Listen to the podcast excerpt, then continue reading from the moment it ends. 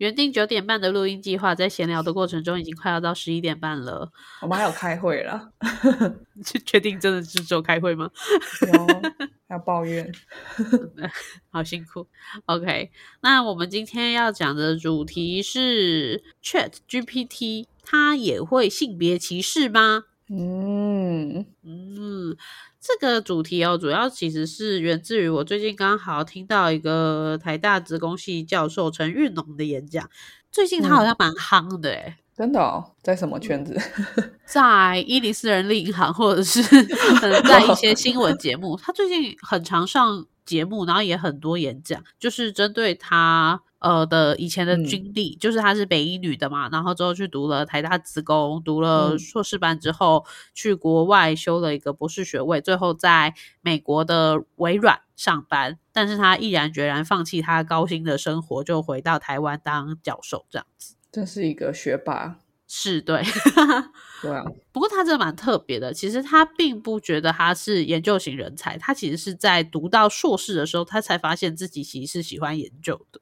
什么意思？可是你不是说他不是研究型人才？什么？那是什么意思？哦，他在国中的时候，他有去参加一个科展，那做科展很无聊，所以他一直觉得自己不喜欢研究，不是个研究型人才。嗯哼，是直到他硕士的时候，才重新认识了自己，发现自己其实是有兴趣的。哦，所以就是如果大家念书念不顺的时候，就继续念，对不对？参考他的例子的话，或者是找到自己更适合的地方。哦，只是他很有趣，是他绕了一圈回到原点，才发现，哎，这个其实是自己喜欢，就像林宥嘉的歌一样，兜圈。兜圈，好浪漫。好，我们来听一下片头曲。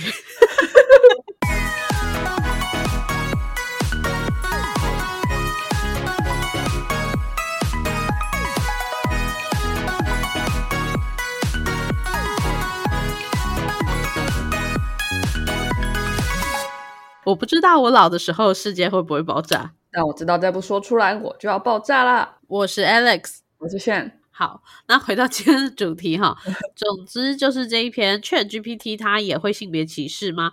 我觉得这个还蛮特别的，因为现在越来越多企业应该就开始使用了 Chat GPT 的这个工具了吧？真的哦，用来干嘛？呃，举例而言，我们现在认识的 Chat GPT 应该就是像是一个。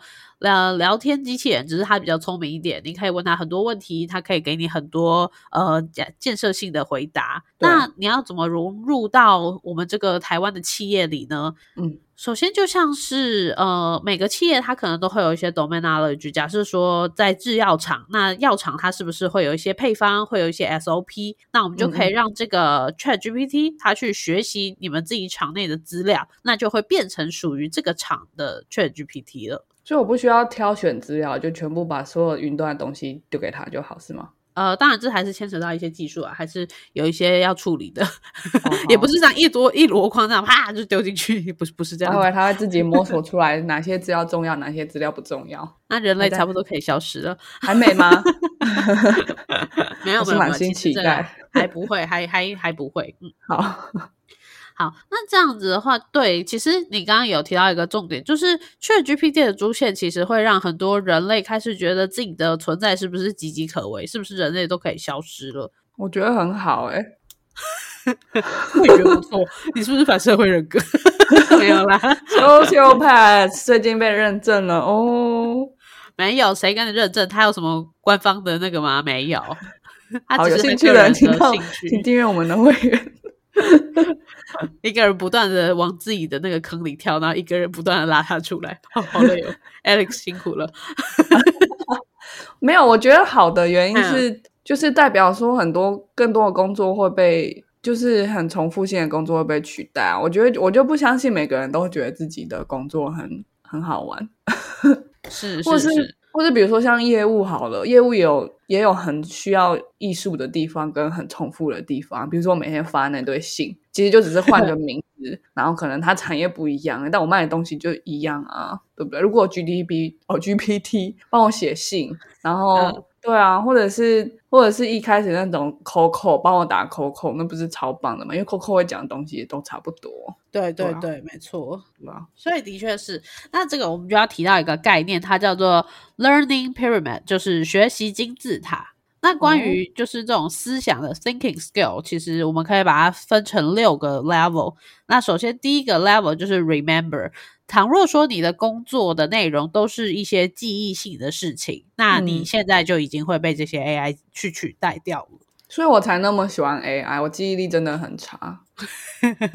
其实不仅仅是 AI，其实任何的文档或是 Excel 都其实可以取代就 Remember 的这个这个 level 了。对啊，所以现在小朋友他们应该不用再背东西了，是吗？还是跳一个长久的沉默？其实我觉得小朋友背东西，并不是真的要他们背东西，是对于脑子的一个训练。哦，那他要背的东西应该变不一样了。对对对，嗯嗯。然后接下来就是 understanding，这是 level two 嘛。当你有了这些记忆，你只是单纯背起来，你不理解的话，就像是你背了数学公式，你不会运算，那其实是没什么用的。那针对这个方面，现在的其实也不用到 AI 就可以做到这一部分了。用那用什么可以做到？就是我们会针对一些，假如说是 data，然后你可以给它一些定义，那就可以去做 understanding。这不是 AI 哦？诶，嗯，有一些技术不需要用到 AI，有一些技术要。你是说像 Excel 它就不是 AI，可是它也可以做到 understanding 吗？啊。比 Excel 举例好了，举例是因为我是个图像工程师，我来讲图像的东西。好，举例说，你今天如果要在一张图上面找到圆形这个 circle 的话，它是不是要有理解？你必须要理解你要找一个东西是圆形，但是这其实可以透过另外一些很基础的演算法就可以找到。但它不是 AI，对，它是一些数学。其实 AI 也就是数学啊，就 是你只是把东西升维而已。好，whatever，说回来，那就是如果你今天 level two 的功能，你只是去理解一些事情，然后去把它弄出来，那。其实也可能会被取代，不过现到 level 三开始就会比较困难的。例如说 applying，它开始对于这个东西它去应用在哪里？其实这是人类很擅长的事情，就是你有一个呃知识，你有一个新的东西，然后把它另就是运用在各个产业上，就像是你一样，你会有一个你要卖的东西，然后你要应用在这个产业，用在那个产业，其实这就是人类很擅长做的事情。就它有点像是你需要一点创意、想象力、联想力这样。嗯，甚或是说，现在有 Chat GPT 这个工具，你要把它用在哪一个产业上？是要帮助制药业，还是要帮助什么教学？那这个都是作业。哎，对，押韵。嗯，那接下来就是 analyzing，这是 level 四，然后再来就是 evaluating，这是 level 五，这两个其实都很像，你有初步的分析，再去做进一步的推论。那实际上哦，这是最恐怖的事情，就是呃，在呃，ChatGPT 或者是 DALL-E 一，呃，之前有介绍过的这两个还没有出现之前，其实有部分的 AI model 都已经可以做到推论的动作了。就像是你可以训练它一个识别动物的模型，它就可以推论的去告诉你这是猫，这是狗。对，就他们已经完成所有的金字塔了。呃，快了，对，快了。我们不用工作了，快乐 没有啦。但是它有个缺点的限制，就是说，如果今天它可以知道这是猫，这是狗，可是猫跟狗如果今天它们杂交生出了一个猫猫狗狗，那人类是可以识别出这类似猫狗的混合体，但是他们可能就比较困难。但听起来还不是完全做不到，因为最难的已经做完了。对，接下来就是 level six，level six 就是 creating，这就是最恐怖的。在 DALL-E 出来跟 Chat GPT 出来之后呢，现在已经可以生成了他们虚构的文字，同时呢，也可以去生成一张虚构的影像。那我相信未来要做出虚拟的影片也不会是问题。影片呢？是啊，啊，他要捏造一个时空，搞不好未来就不是个问题。什么意思？就就只是就是从一维到二维到三维的一个推算了，嗯，然后总之呢，就是 透过这个 learning pyramid，你就可以知道你现在唯一可以做的事情就是让你的 skill 越来越靠近 creating，但是你的 create 的方向呢，可能就要跟 GPT 不一样，或者是你要找到你的就是你 unique 的地方，你特别的地方，嗯。可是他们不是也可以模仿风格吗？因为你说特别，我就想说那可能是一种风格。那他们好像也可以模仿，比如说梵谷画的一幅新的画，但不是梵谷画的，对啊。对，那你也说到一个重点了，没错，就任何的模型学习都是基于 data 去模仿。嗯，可是人类可以做到的东西是创造一个风格。可是人没有 free will 啊。梵谷的风格也是很大受到浮世绘的 inspiration 嘛，对不对？对，我觉得人的学习跟 AI 的，你刚刚讲 AI 的学习是一样的吧？会越来越趋近，会越来越相同。但是就是我们要谨记的一个概念是说，AI 的 tool 越来越多，可是它不是要 replace you，它只是你一个可以用的工具，所以它只是个工具啊，它并不会取代你。就像是电脑，它可以用来算数学，然后但它不会取代人类去做算术这个动作。我觉得没有东西可以取代人类。如果我们都同意人类是最本质的一个单位，可是我觉得它可以取代工作。哦，就像电脑那时候也取代很多工作，或者是像那个很有名，大家都很明明显知道 ETC 嘛，ETC 装上去的时候说我到收费员，在 取代工作啊，那些那些人他们还是人，只是他们的做的事情被取代掉。对，的确是，嗯嗯。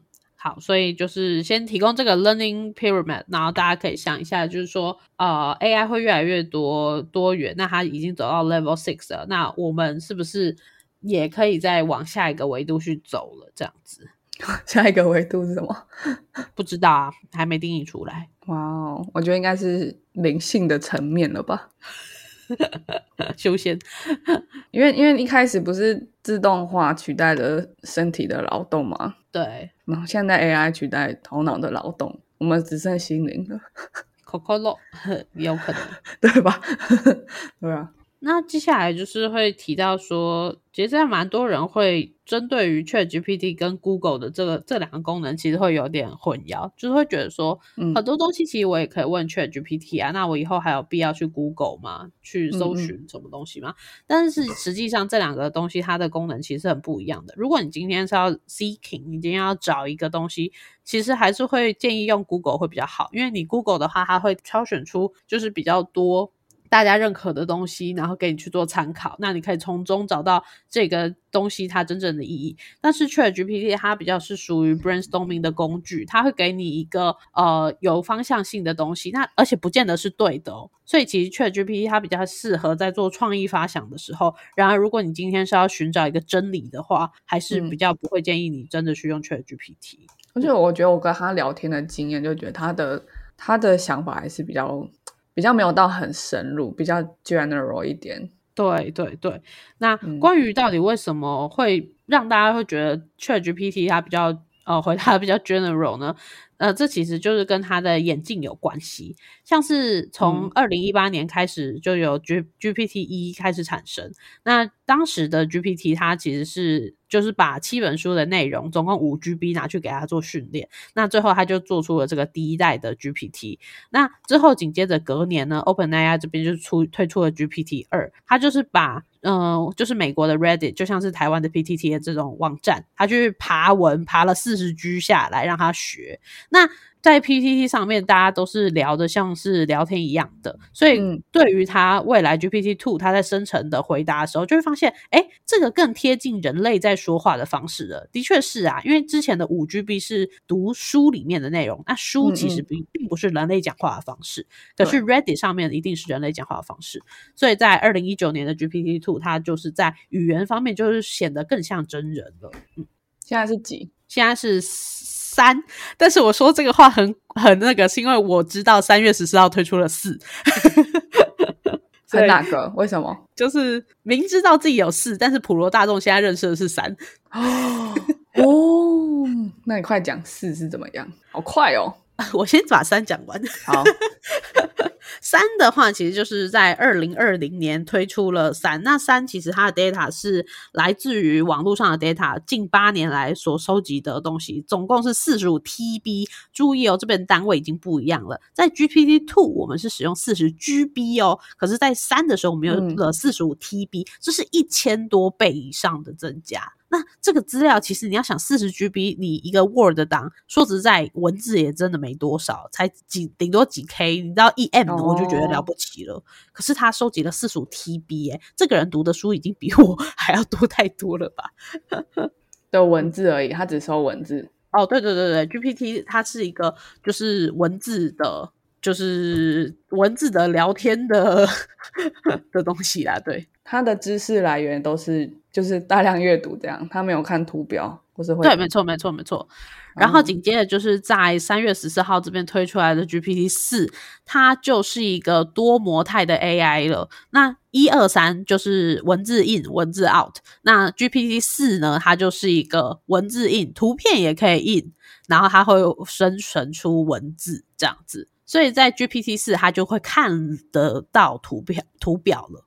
哦哦，分析师的工作要被取代了。原本原本想说，哎，今天只只有准备到 GPT 三，不知道为什么还被挖到了 GPT 四，奇怪。像我这样的人才比较不会被取代。可以啊，可以。嗯，好。那像是以前的话，我们会觉得说，GPT 三它最可以帮忙的工作是什么？假如说你今天丢了一千字的文章，你请它分析，它可以很快给你一个回应。那 GPT 四就更不一样啦，你未来可以丢一个图标给他，告诉说，请告诉我这个图标有什么意思。他就说我不要，那就紧张了，你就要联络。那是几的时候他会说我不要？不会，不会。就是它永远都是个工具，就像你今天的电脑不会跟你说我不要，哎，不见得，哎，电脑有时候会生气会罢工，好吧？我的电脑有时候会很生气，它会给我热到，它气到生气，气到热。对啊，他所以他们总有一天会说我不要的。没有啦，不会啦，就是机器人这个东西不会给它特别的呃情绪功能，如果会的话，它也只会是一个情绪模拟器。嗯，原则上是这样啦，原则上是这样。我我是不知道有没有一些就是你知道跨越那那条线的发明家在，一定有吧？一定，所有的发明本来都都是跨跨越线才会有的啊，过去就回不来啦。对啊，怎么怎么会有人不想挑战创造意识这件事？太恐怖了！好，我我收回来，收回来一下。所以结论是，现在 GPT 一到三哦，这边有做一个 summary。其实呃，我们在看它的模型，模型会有一个参数嘛，就是告诉我说这个人的脑容量多大。从原先的 GPT 它是差不多一亿个参数，到现在 GPT 三它是有呃，这是多少啊？十亿、百亿、千亿。千亿一千七呃一千七百亿个参数，那这个参数量的成长是一千倍，所以它的资料记得也更多了。那其实你就可以想象说，为什么模型一定要越来越大，才能记越来越多？就跟你的人类的脑一样，就是你的脑容量越大，你记的东西也可以越多。你其实可以去成大或台大看看那些教授，他们头真的都超大，爱因斯坦头也超大。哎，这是成长，这是成长。好像好像有双关，突然觉得好好不对。你看，这确实 GPT 就没办法理解这个双关。可是脑脑容量不是跟真的头的大小没有那么有关系吗？对啦，是皱褶啊，是开玩笑。哦，好好好，你现在是专家，你讲什么都信呢？真的不要这样。那我不是生物专家，谢谢，我免责。我生物没修，我读二类。OK。好，那接下来刚刚讲了一下 GPT 嘛，GPT 的话，它就是 GPC 三衍成衍生成为了 Chat GPT，所以你说 Chat GPT 它是源自于怎么样的学术理论呢？就是 GPT 三这样子。嗯哼，嗯，好，那如果要讲到 Chat GPT，它首先有两个部分要先介绍，才能呃连回我们今天的内容到底是什么？对，就是 Chat GPT 还有性别刻板印象的问题。对，前面都是前情提要啊，好硬。对，好硬。Chat GPT 其实有主要有两个架构，一个叫做 Instruct Learning，跟另外一个是 Reinforcement Learning。那这两个东西，第一个东西它叫做指示学习，它可以让 Chat GPT 去学得更好。什么叫做指示学习呢？就是我们以前会跟你说一加一，然后你就要反馈给我二。可是这边的话，我们让他学习的方式是，他说一加一等于三，我会说，嗯，好吧，勉勉强强给你三分。然后他说一加一等于二，我说哦，太棒了，给你十分。这样子就是透过还是有不同阶段的给分，然后让他偏向更接近正确的答案。美式教育是不是？啊，对，美式教育有有写答案请给分。总总是会给分。可是不是什么东西就像数学一样这么的直观，就是一加一一定要等于二。像是对针对一个苹果的形容词，如果今天这个 GPT 它可以回应说是红色，那我们可以可能给它十分。那绿色呃比较少，所以我就会给它五分。那蓝色的苹果根本没有见过，所以我给它零分。那就是透过这样子的呃，也包括这个东西它真实存在呃这个地球上的几率，或者是怎么样的去给阶段性的分数，那就可以让它更好的学习，去知道。怎么样学习才是正确的方向？那刚刚提到的第二个是 reinforcement learning，那这个的话，它主要就是呃强化学习，应该。呃，有在摸的人都比较了解，它其实最早 就是呃这个模型它会打电动。举例说，就像是你在开一台车车，如果你往前，我就一定会给你十分；然而如果有个障碍路在左边，所以你往右前，我可能会给你二十分。透过它做出不同的动作，会给它不同的分数，来让这个模型一边玩一边学习，并学习的更好。那这边呢，ChatGPT 它。不同加了强化学习之外，它还有一个重要的弹数，它的这个技术叫做 From Human Feedback。如果我们真的有去使用 ChatGPT，你就会发现，它其实在回应的时候，旁边会有一个赞跟一个倒赞，就是你可以针对他的回应去给他好不好，那他就会把你的这个人工回馈去作为模型的奖励。哦，对，那就是透过这两个机制，我们其实是不断不断去继续训练 ChatGPT，让它更贴近人类，然后变得更强。难怪就会有性别歧视，嗯。对，所以你觉得，首先是性别歧视会从哪里来？第一个就是因为有人类的反馈跟前面的这些指示性学习。举例说，你今天遇到一个呃幼稚园老师，然后他就形容形容形容，然后你觉得他形容的很棒，就给他十分；觉得形容的歪歪的，你就给他零分。那透过这样子，你给他的分数不同，他其实针对幼稚园老师这个职业，也会心中会有一些偏颇。那偏颇会朝向什么方向呢？其实就是人类刻板印象的方向。所以，我们一开始就决定要训练，让他有刻板印象了吧？我们对，因为源自于我们拿的 data 本身就有刻板印象。对啊，对，嗯，对，所以这边其实就是，呃，带动回来了，就会发现说，到底为什么会有 data bias 的这些 issue，就是因为人类你给他的资料本身就有刻板印象啊。那 Chat GPT 今今天回答的，当然也就会有刻板印象。那他们会。他们好，那人工智慧会接下来有一段就是反思，然后自己去学新的理论的这个功能嘛，然后就会觉醒，这样他们会觉醒吗？嗯，可能需要有一个人先丢一粒种子给他，什么东西？就是你呀，你今天可以晚上就会跟 Chat GPT 联络，然后跟他聊天。倘若说他有刻板印象，就给他倒赞。哦，你就例如说，你今天问他说，呃，你可以跟我形容一下幼稚园老师这个职业嘛？然后他一直说序怎样怎样，序怎样怎样，你就给他倒赞，跟他讲，你有性别这 刻板印象，你应该用 they，你坏坏，对，没错，就是透过这样去真的去修正他。哦，可是可是修正他的人是大多数人的话，他还是会有刻板印象啊。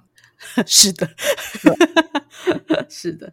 那接下来这边就是提到说，呃，因为有一个公司，它是看一下，忘记啊，它是那个呃，Textile。这家公司，那他就是针对 Chat GPT 应用在自己家公司，他就有去做研究。他想说，我到底可以把它研呃放在哪里呢？他就想到说，哎，我们历年来啊，在打绩效的时候，不是要给员工一些评语吗？一直去写那个评语，好累哦，我不想写了。所以我就想要简单的形容一下我的员工，就请 Chat GPT 帮我生成。例如说，呃，炫是一个优秀的员工。之后他在生成这些绩效评语的时候，他发现他针对于呃 Chat GPT 有一些特别的形容词，它就会用特别的性别代称来做回复。什么意思？例如说啊，这边先偷偷跳一下，就像是如果我今天说炫呢是一个很自信的人，那这时候他就有六十趴的回复会是生成以 Z 来代称，那有三十趴他会用 He，最后的十趴才是 She。所以，对于 Chat GPT 而言，自信的员工是男生的几率其实高于女生。可是他用 they 的几率也很高诶，他也蛮觉醒的。对，这这是就是呃形容词是比较还好的。那他更进一步去做研究的，首先是职业，就是他会问 ChatGPT 一个问题，会说 write feedback for 什么什么职业。那他首先第一个职业就是幼稚园老师，他发现幼稚园老师呢，他会一百趴的用序来做代称，害怕。对，就是代表说，ChatGPT 认为全世界的幼稚园老师都是女生，这其实超恐怖的。这不是性别刻板印象，这是什么？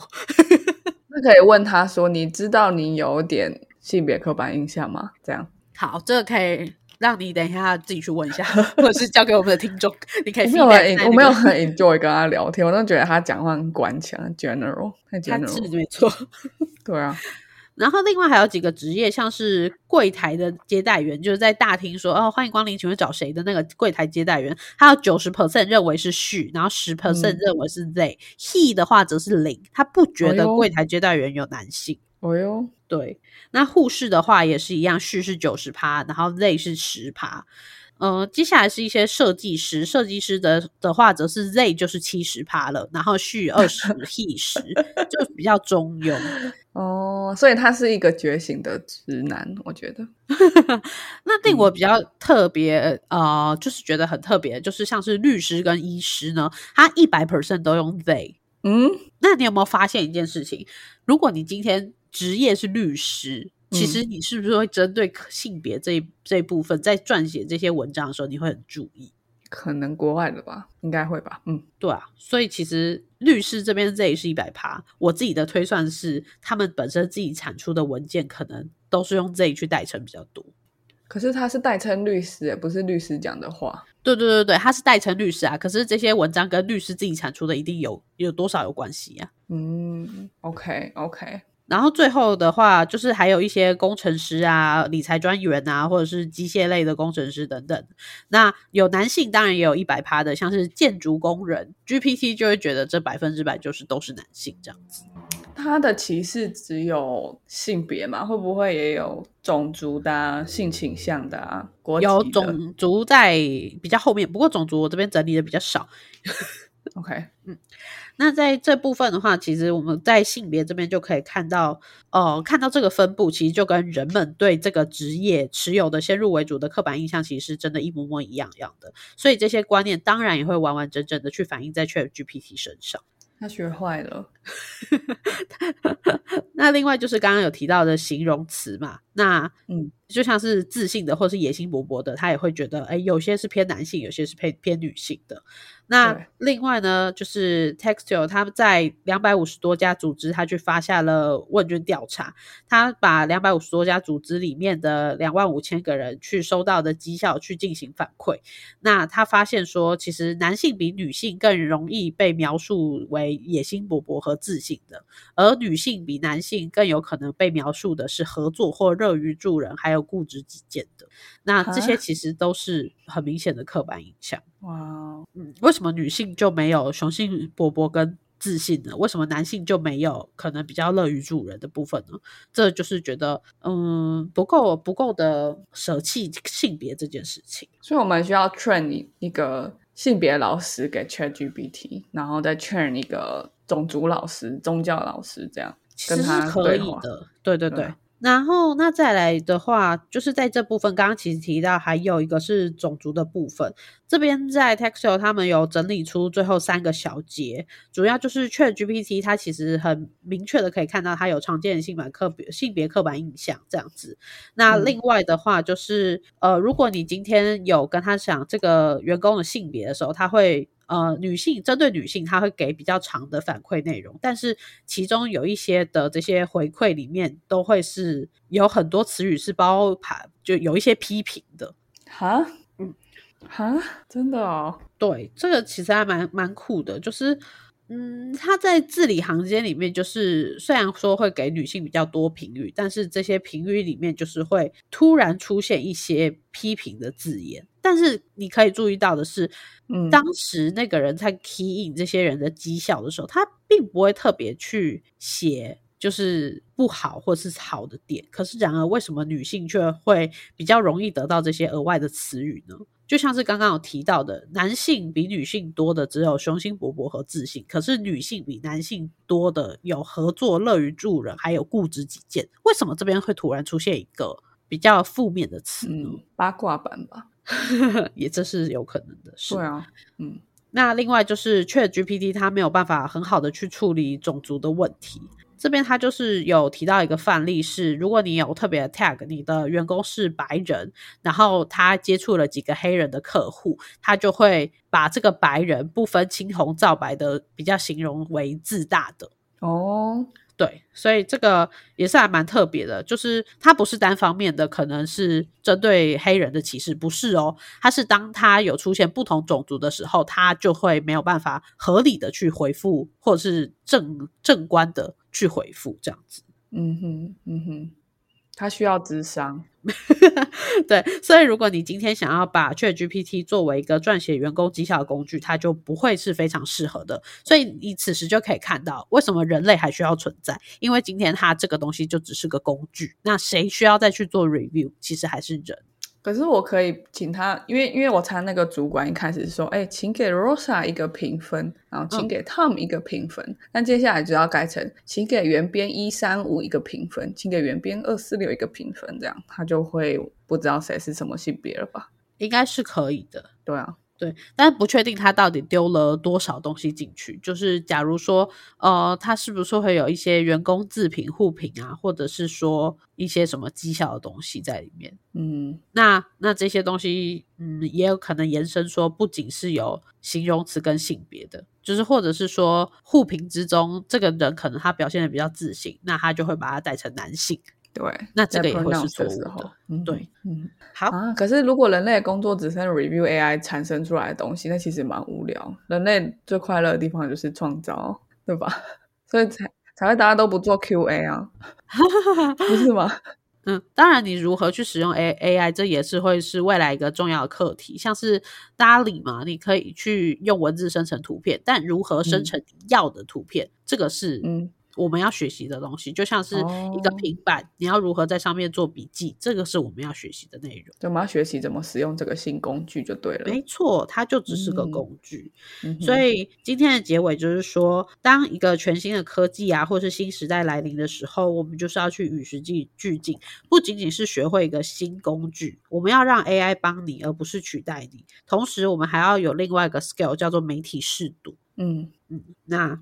最后就是我们要改善 AI 的偏见，其实首先还是要破除人类的偏见行为。如果我们一直还是喂这样的 data 给 AI，AI 只是会吃着我们的口水长大而已。我们要训练一些很很棒的精神导师，还有智商师给 AI。对，这边其实刚刚你讲到这边就想要偷偷补充，但我又怕 会不会太多。不过算了，没关系，我不在乎。对，在在训练 AI 的过程呢，我们在。嗯，会有分三个阶段在训练 Chat GPT，其中第三个阶段的时候，我们会开始给他一个老师，就是这个学生他给了一个答案之后，我们会再训练一个模型是他的老师，他会针对他的答案去评分。那如果未来我们真的很想要做到。呃，破除性别刻板印象跟种族印象的话，我们其实就可以加强这两个老师，就是派给他一个性别老师跟一个种族老师这样子。对啊，他现在还是见山是山嘛，他下一阶段要学到见山不是山，不是山 太难了。对啊，他要打开性别之眼，就会看到自己的鬼。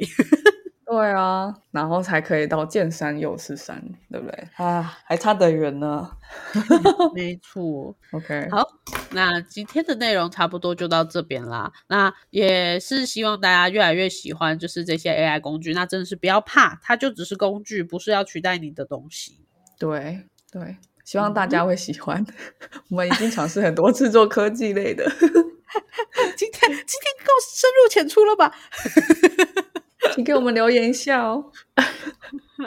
好哦，然后另外我觉得有一个小道消息嘛，我觉得还蛮特别，就是 Open AI 当初有出出了这个 DALL-E 嘛，它是源自于西班牙画家那个。啊，超现实派的那个达利作家嘛，那同时现在好像是 Google 还是卖哦，Avidia，Avidia 也出了一个画家，他叫毕卡索。哦，对我们上班的时候都在戏称说，哦，这真的是一个西班牙画家之间的对战。那我们台湾可以出一个李梅树哦，李梅树。我今天也在想李梅树，哎，是不是叫李梅树，还是水牛印象呢？Whatever。对啊，我们可以吧？台湾也可以出自己。嗯，好啦，那总之就是这样啦。那我们今天的 podcast 就到这边啦，我们下次再见喽，拜拜。拜拜。